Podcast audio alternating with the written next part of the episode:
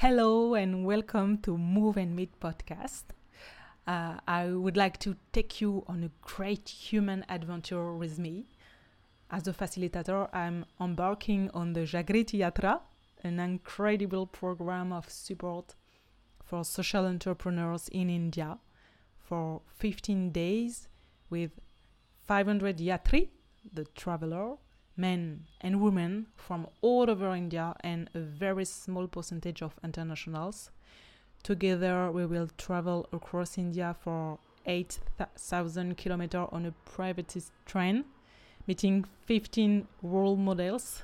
So, challenge, adventure, uncertainty, learning, mental and physical resilience this is what awaits us.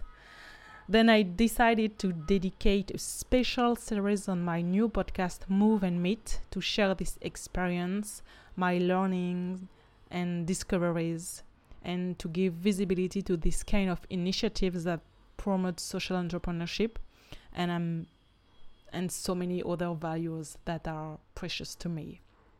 So this series I call it Awakening Awakening Journey this is the meaning of Jagriti Yatra, which is in Sanskrit. And I plan to make logbook episode with my own shared experiences and inspiring interview, like an inspiring interview as I met people in the train. So there will be episode in French and in English because I'm, I'm French. Um, and in the episode, I will tell you the genesis of my presence here. I will tell you a bit more about this wonderful program, and I will confide my first impressions before leaving. this is the program of this episode. Um, but first of all, I'm so glad to meet you through this podcast. My name is Camille Fitoussi. Uh, I'm professional coach, and the fund I found the Co-Perspective coaching company, and I just begin this uh, podcast, so I'm so happy to to share it with you. So, to begin, how did I get here? um, an awakening trip to travel around India by train to meet role models. This is the, the notes I quickly wrote on my notebook that special day few years ago um, with Neoma Business School, a famous business school in France, with the career services team I, I was a part uh, of.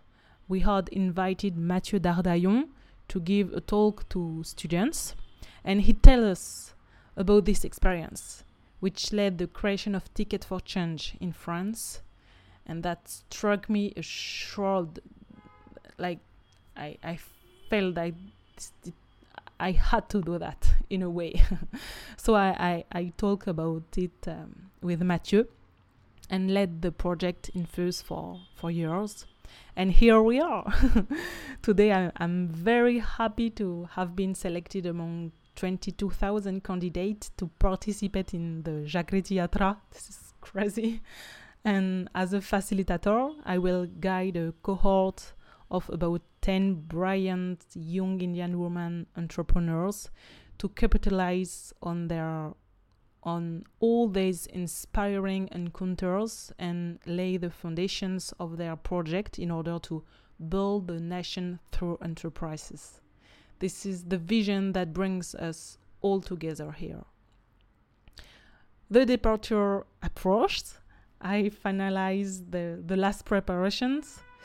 Uh, I know in the in in the train the conditions will be very very, very rudimentary, so it it will be challenging for me. This is the part of the experience. This program gathers people from all over India and from all social backgrounds. So we are all in the same boat, as we could say in French. On est tous dans le même bateau. In in this case, we are all in the same train. and I arrived in Bombay a few years ago, a few days ago, sorry. My projection. I arrived in Bombay a few days ago. The, the the beginning here were not easy. actually, especially for a single woman. I've just come from Vietnam, where where I've spent three months feeling totally safe, more than in Europe actually.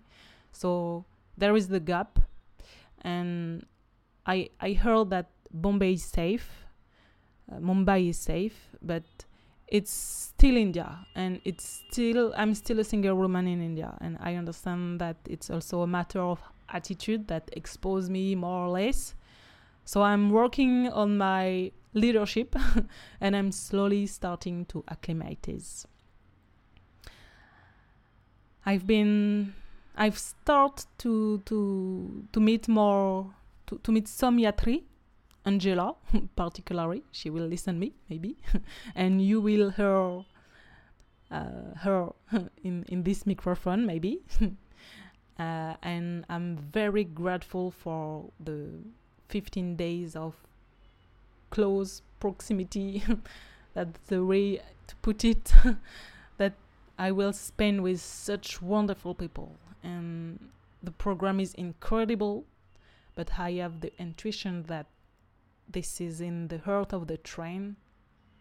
Uh, during the meeting with during the sharing with Yatri that I will test the greatest richness of this experience.